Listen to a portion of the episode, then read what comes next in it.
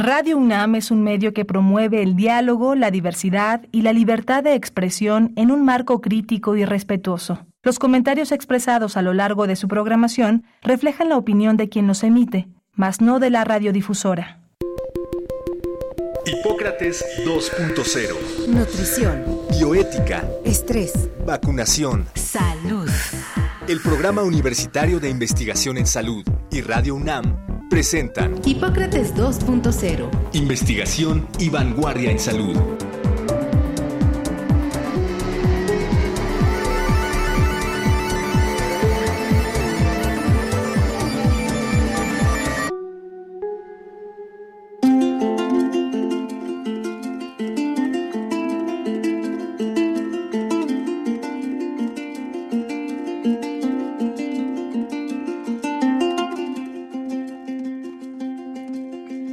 Hola, hola, ¿qué tal? Muy buenas tardes, bienvenidos a Hipócrates 2.0. Yo soy Mauricio Rodríguez, como cada semana agradezco que nos estén sintonizando aquí en Radio UNAM. El programa de hoy vamos a platicar sobre pues un poco el estado actual de la, de la pandemia de COVID, en particular en México. Un poco nos enfocaremos a, a los cuidados de los infantes, la situación actual de COVID en infantes. Estamos haciendo el programa en vivo, es el martes 18 de enero. Así que pues, nos pueden mandar sus preguntas, sus comentarios por cualquiera de nuestras vías de contacto. En Twitter estamos en arroba puis-unam, arroba radio unam. A mí me encuentran como arroba Mau Rodríguez. Y eh, también estamos transmitiendo por el canal de YouTube del PUIS de la UNAM, así que también nos pueden encontrar por ahí y pueden volver a ver el, el programa. El día de hoy me acompañan eh, el doctor Samuel Ponce de León, que ustedes ya lo conocen. Él es el coordinador académico de la serie y es el coordinador del Programa Universitario de Investigación en Salud y también el coordinador de la Comisión Especial de la UNAM para COVID-19. Y nos acompaña la doctora Daniela de la Rosa, Daniela de la Rosa Zamboni, que es eh, médica cirujana, especialista en enfermedades infecciosas, fellow y maestra en epidemiología. Ha trabajado como infectóloga clínica en el Centro de Investigación en Enfermedades Infecciosas del Instituto Nacional de Enfermedades Respiratorias. Eh, actualmente labora en el Hospital Infantil de México Federico Gómez y es coordinadora académica del Diplomado en Línea de Epidemiología Hospitalaria y Control de las Infecciones Asociadas a Atención de la Salud. Eh, es una, pues una colaboradora también eh, permanente en el, en el PUIS y ya la hemos invitado aquí alguna, en alguna ocasión. Así que pues, lo primero es darle la bienvenida a los dos. Primero te saludo, Daniela de la Rosa, ¿cómo estás? Muy buenas tardes. Gracias por aceptar la invitación. Hola Mauricio, buenas tardes, muchas gracias a ti. Buenas tardes, doctor Ponce de León. Hola Daniela, hola Mauricio, hola equipo de Radio Universidad y colegas. Muchísimas gracias. Eh, el, me gustaría empezar, Daniela, con con destacando algunos de los, de los aspectos clave que nos pueden ayudar a entender lo que está pasando en esta cuarta ola. Hemos visto niveles de contagio como nunca antes en la pandemia por múltiples razones y, y hemos visto que comienzan a haber ya eh, algunas diferencias clínicas relevantes entre la variante Omicron, que es la, la variante que está comenzando a ser la, la predominante en esta ola, eh, respecto a las variantes previas y al virus original, desde, desde luego, ¿no? ¿Nos podrías ayudar un poco a, a poner sobre la mesa estas, estas estas diferencias en la, en la clínica? Sí, claro que sí, Mauricio. Eh, la variante Omicron parece centrarse más en vías respiratorias altas, esto es tener... Uh, tener más afectación eh, que causa moco, tipo catarro, causa eh, dolor intenso de garganta, eh, puede causar uh, febrícula y en raras ocasiones causa la fiebre intensa, intensa que tenían las otras variantes. Okay. La afectación al pulmón es, es, rara, sí puede haber, pero es más rara. Eh, puede haber algo de dolor muscular, el dolor de cabeza no es tan intenso como en las otras eh, variantes.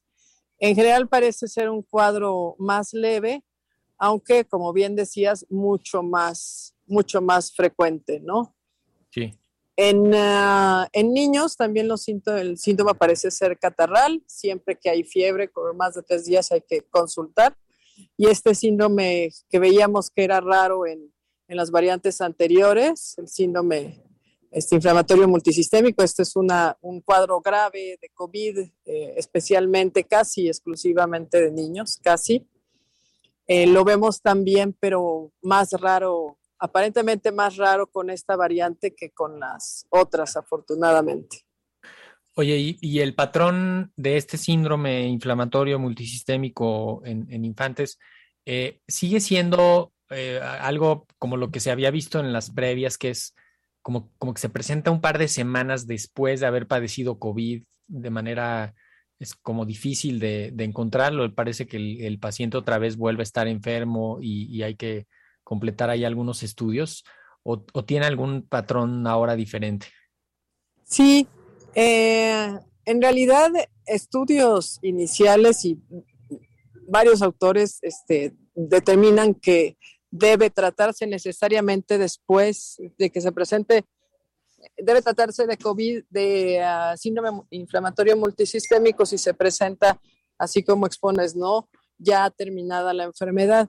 Pero eso ahora está en discusión, entonces, pues mejor ante cualquier niño con fiebre varios días, aunque no tenga otra cosa, eh, puede, pues mejor mejor llevarlo al médico, ¿no? Sí. Porque necesita tratamiento temprano. Algo que se me pasó decir del, de la diferencia del COVID en niños es que este, este COVID actual afecta, parece afectar mucho menos este, el tracto digestivo, o sea, tiene mucho menos dolor abdominal y diarrea eh, que, la, que las variantes previas, ¿no? Yeah. Se centra más igual en aparato respiratorio superior, pero si hay niños con enfermedades ya existentes, este, sobre enfermedades cardíacas, neurológicas, inmunocomprometidos o con obesidad, estos sí se pueden poner, eh, sí, sí pueden evolucionar hacia un cuadro más severo. Eh, y bueno, incluso requerir terapia intensiva, ¿no? La, la, recomendación sería que si, si tiene alguno de estos niños cerca o convive o algo, pues son los que más hay que, hay que cuidar, ¿no? Ya. Yeah. Y, y, y ahora más que nunca, digo, estamos viendo una cantidad de casos como nunca antes, ¿no? Este, días con, con 40 mil, 45 mil casos nuevos que se van sumando eh, a este ritmo. Pues, si pensamos en, en 10 días de mantener este ritmo, eh, van a ser casi medio millón de, de personas.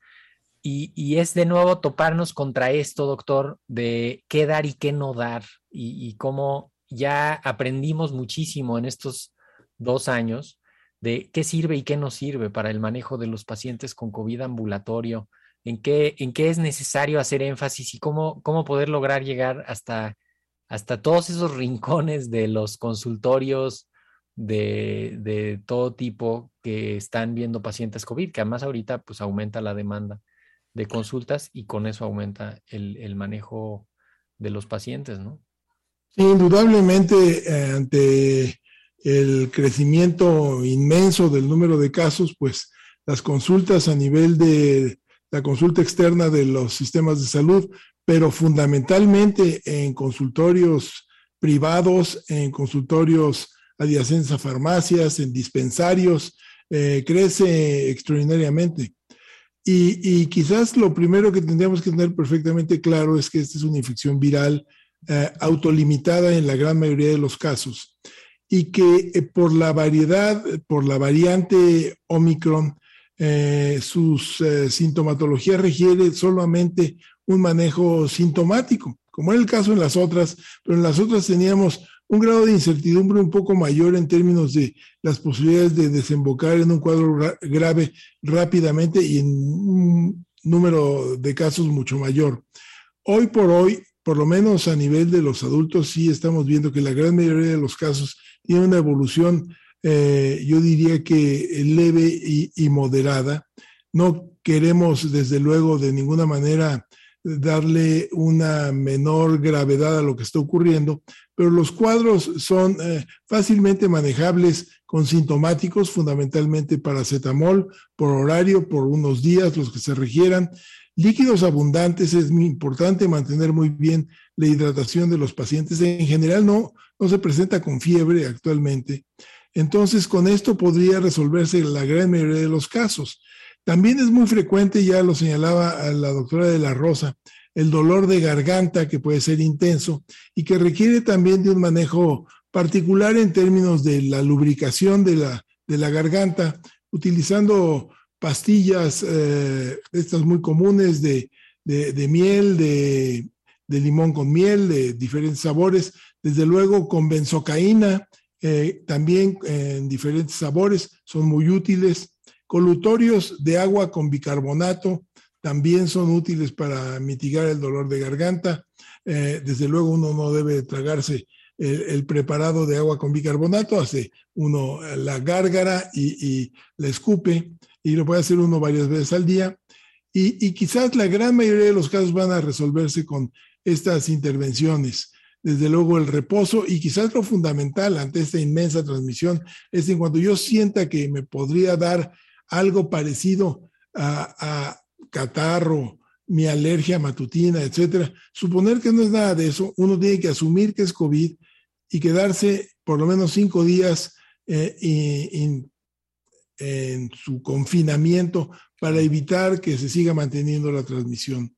Eh, si ocurre alguna otra cosa que llame la atención, si la fatiga es muy intensa, hay que vigilarse desde luego los niveles de, oxígeno con un oxímetro, eh, y si la fiebre es muy intensa, si bajan los niveles de oxígeno por más allá de 92, habrá que buscar servicio, la atención en los servicios médicos, una consulta telefónica a los diferentes números que están disponibles o con sus médicos de confianza. Eh, no, desde luego, asumir que todo va a evolucionar muy bien, hay que mantenerse vigilados y consultar ante la primera duda. Sí, y en ningún caso dar antibióticos ni, ni eh, medicamentos esteroides. Estos Ese es un punto fundamental. La mayor parte de los médicos, cuando lo comentamos, encontramos que los pacientes llegan con recetas que combinan antimicrobianos, incluso con antivirales que no tienen ninguna utilidad. No hay motivo para dar antibióticos en estos casos de ninguna manera, levofloxacino, ceftriaxona, cotrimoxazol, eh, etcétera. No hay que darlos y tampoco hay que iniciar esteroides en un paciente que tiene un cuadro de vías respiratorias superiores. Básicamente, se pueden utilizar algún otro inflamatorio si la molestia de la garganta es muy intensa, se puede utilizar indometacina, eh, por vía oral eh, en adultos, eh, pero de ninguna manera dar esteroides y desde luego no suspender el tratamiento habitual de los enfermos. Los, los pacientes que toman medicamentos para controlar su azúcar, su presión arterial, los tienen que seguir tomando sin ningún cambio. Sí. Quería regresar un poco, Daniela, con, con el asunto de la atención en la pediatría, porque ahí también hay muchas veces un, uso de medicamentos eh, en parte por, por, la exigencia, la solicitud de los padres, de las madres, eh, pero también eh, hay, tú, tú, adviertes ahí que hay algún, algún medicamento en particular que no hay que utilizar, alguna estrategia que sea mejor para, para, vigilar la evolución de los infantes. los principales datos de alarma, ya nos decías fiebre tres días, no, no sé si tres días sea, sea mucho, si, en, si, no sé de la fiebre con el paracetamol. Sí. sí, fiebre al tercer día, igual, sobre todo si tienen factores de riesgo, estar monitorizando la oxigenación eh, del paciente y, bueno, los factores de riesgo son cualquier enfermedad crónica que tenga el niño, respiratoria o obesidad, cualquier niño gordito, si no queremos aceptar que es obeso. Em, eh, ácido acetil salicílico no se recomienda dar en niños y enfatizar lo mismo que el, que el doctor Ponce de León eh, comenta, ¿no? Los esteroides, eh, ya sea por vía sistémica, inyectados, tomados o inhalados, no tienen ninguna utilidad, a menos si es un paciente asmático que no puede respirar, bueno, esa es otra, otra cuestión, ¿no?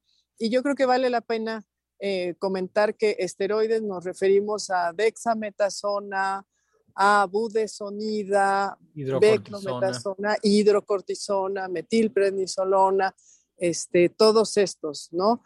Que, yo, quiero, yo quiero enfatizar en esto porque tanto en niños como en adultos, estos bajan las defensas, bajan el sistema inmunológico y lo que está haciendo el organismo para atacar al virus, para matar al virus, se puede ver disminuido y el paciente terminar con una evolución incluso peor. O sea, no solo son inocuos, sino que pueden hacer daño.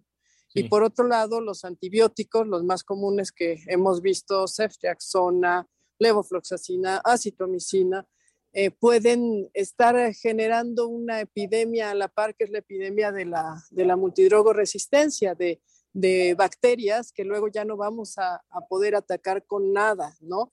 Entonces, por estos, estos medicamentos no solo no hacen bien, sino que potencialmente pueden hacer daño en, en distintas maneras y, y, pues también un daño al bolsillo que no es necesario, ¿no? Una pregunta a Daniela. Eh, ¿Cómo uh, checas la oximetría en los niños? Porque los oxímetros de repente se complican. No sé, a ver, platícanos.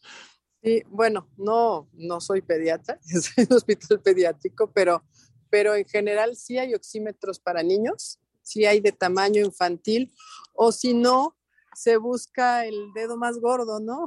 Puede ser el dedo, el, o sea, dedo, el dedo gordo del pie. El dedo gordo del pie, por ejemplo. Sí, sí, sí, sí o, este, o, o, un oxímetro infantil. En general los pediatras tienen su oxímetro comercial y suele ser infantil, ¿no? Eh, estamos, Daniela, eh, viendo los números más altos de hospitalización en infantes. Eh, mencionas mucho eh, obesidad, sobrepeso, un poco la, todas las otras comorbilidades y factores predisponentes eh, rara vez se, se, hace el detalle a la hora de, de hablar de la hospitalización en infantes y, su relación con las comorbilidades. Eh, podríamos decir que fundamentalmente se hospitalizan los infantes con COVID que, que tienen eh, comorbilidades o estamos viendo muchos pacientes hospitalizados con COVID, pero no por COVID, o sea, ¿Cómo, ¿Cómo, podríamos tener ahí una, un retrato de lo, de lo que pudiera estar pasando? Bueno, es, uh, es difícil tener un, un, retrato de hospitales pediátricos en México a tan, en, tan temprano de haber iniciado esto, pero en general vemos, vemos de los dos pacientes hospitalizados por COVID y generalmente es por, por neumonía, por dificultad respiratoria y pacientes hospitalizados eh, por otra causa que como hallazgo se encontró COVID. Algunos hospitales hacen una prueba de COVID antes del ingreso y el paciente se hospitalizó por otra causa, pero además tiene el virus positivo, que en la mayoría de casos no, no altera mucho la evolución, ¿no?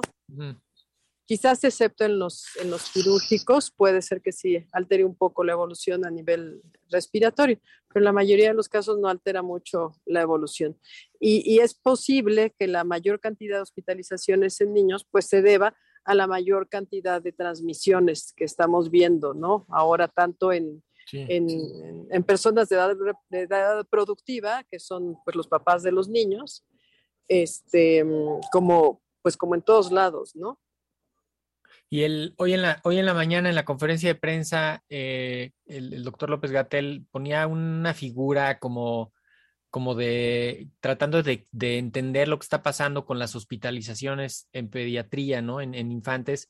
Y, y, es como justamente esto que los contagios y la evolución de los pacientes que, que fueron ocurriendo desde las, desde las vacaciones, desde las fiestas de fin de año, y que, y que ya produjeron a casos para hospitalizaciones, ¿no? Que en adultos todavía no alcanzamos a ver ese número tan grande. Eh, seguramente van las hospitalizaciones con, un, con, unos siete días de retraso o por ahí. Pero, pero ¿cómo podemos proteger ahorita a los infantes? Y pues ahora sí que qué hacer y qué no hacer. Están regresando las escuelas a actividades presenciales. Eh, ¿En qué momento preocuparse, aislarse? ¿Qué, le podríamos recomendar al auditorio? Sí, pues en cuanto, pues una, que los niños salgan lo, lo menos posible, ¿no?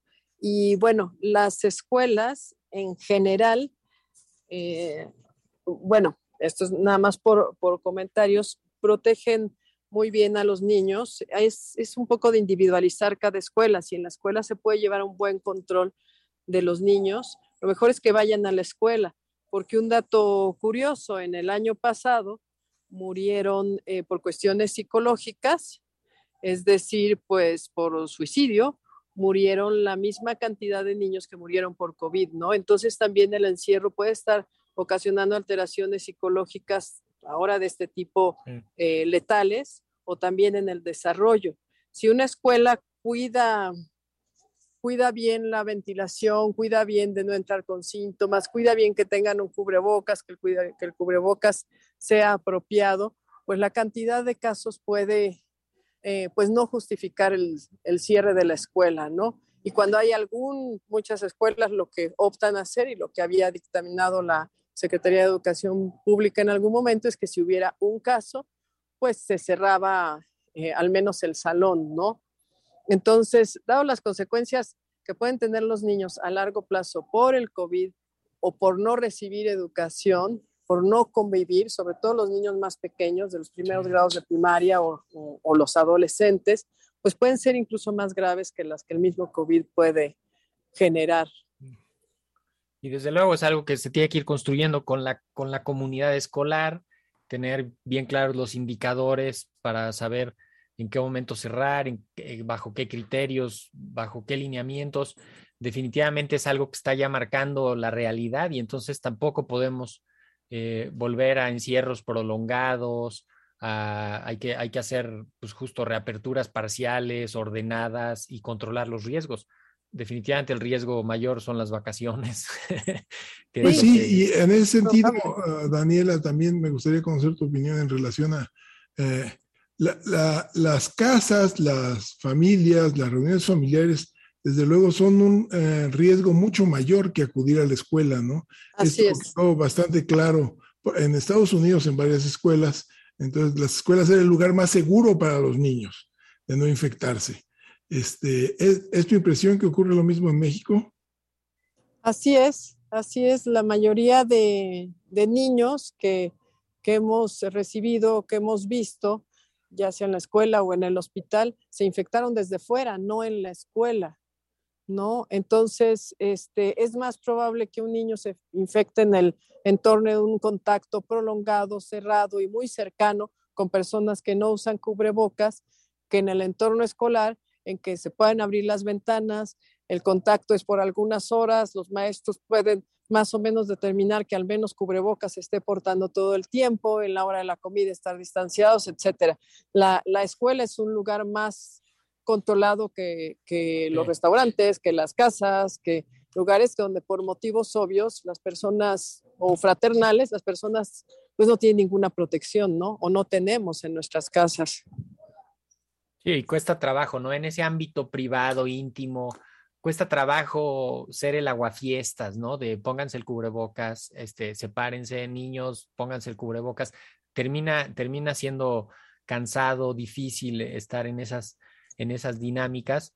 Eh, se ha impuesto la realidad de que las fiestas son presenciales y la escuela a distancia. Eso tenemos absolutamente reprobable y tenemos que, que cambiarlo, ¿no? Y, y, las familias tienen este concepto de, no, no, no, sí, los tíos se han cuidado mucho, así que no importa, que vengan, ellas y sus... Sí, y, y, se confunden los afectos, ¿no? Como de, pues es que cómo voy a contagiar yo a mis parientes. Pues sí, sí los vas a contagiar, y, aunque los quieras mucho o los quieras poco, los vas a, los vas a contagiar, ¿no?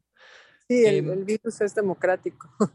Exacto, no, no, reconoce diferencias. Eh, también me gustaría, para, abordar en los últimos minutos, eh, doctor Ponce de León, el día de ayer emitió la Comisión eh, Especial para la Atención de la Emergencia por COVID-19 en la UNAM un comunicado en el que se, se refiere a la, a la situación actual y destaca en particular tres aspectos muy importantes. Los hemos ido un poco tocando ahorita también en esta, en esta charla sobre todo lo del manejo de los pacientes, que ahí se, se, hace énfasis en no automedicar, en, vigilar la evolución, en tener los datos de alarma bien, bien identificados, pero también se hace mucho énfasis en el documento en, en la utilidad de las vacunas eh, y, en, y, en, la importancia de los cubrebocas, más allá de, de promover algún tipo, modelo específico eh, hacer énfasis en que el, uso correcto de los, de los, cubrebocas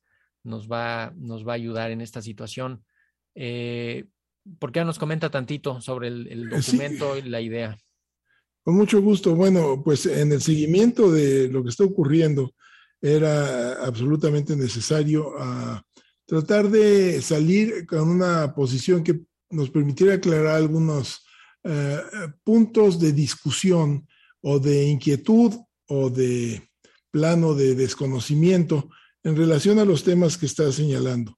Primero que eh, en esta explosión de transmisión, eh, a pesar de eso, pensamos que eh, hay que ir aprendiendo, continuar aprendiendo a convivir con el virus. Aquí va a estar, aquí va a seguir, no vamos a despertar dentro de dos meses, nos va a decir, ya es que ya no hay COVID, no. Exacto, no se va, no se va a terminar pronto. No se va a terminar, vamos a establecer una, relación entre el virus y la especie que cada vez va a estar más equilibrada llegando a un nivel de transmisión que nos permitirá establecer un canal endémico o una frecuencia conocida con incrementos. Pero para eso, pues tenemos realmente que no, no dejar de eh, realizar actividades fundamentales. Y ya apuntaba la importancia de estas la doctora de la Rosa ante el impacto psicológico que tienen los niños, pero además las pérdidas escolares que son brutales, el impacto económico que hay. Entonces, todo esto tenemos que ir aprendiendo a convivir y para esto pues hay que regresar aprovechando las medidas que tenemos perfectamente bien calibradas ya, diría ahorita, y, y esto de perfectamente bien calibradas, bueno, es entre comillas, desde luego, pero eh, sí sabemos muy bien que el cubrebocas es extraordinariamente eficaz para limitar o mitigar eh, los riesgos de infección y que cualquier cubrebocas de tela o de textiles de grado médico o de alta eficiencia, los respiradores, eh, son útiles cuando se utilizan correctamente y en todas las circunstancias que se requieren. Entonces, la recomendación de, de, la universidad, de la comisión en ese sentido, es que utilicen el cubrebocas que quieran utilizar, que satisfaga estos requisitos y que les permita hacer sus actividades con comodidad, minimizando los riesgos.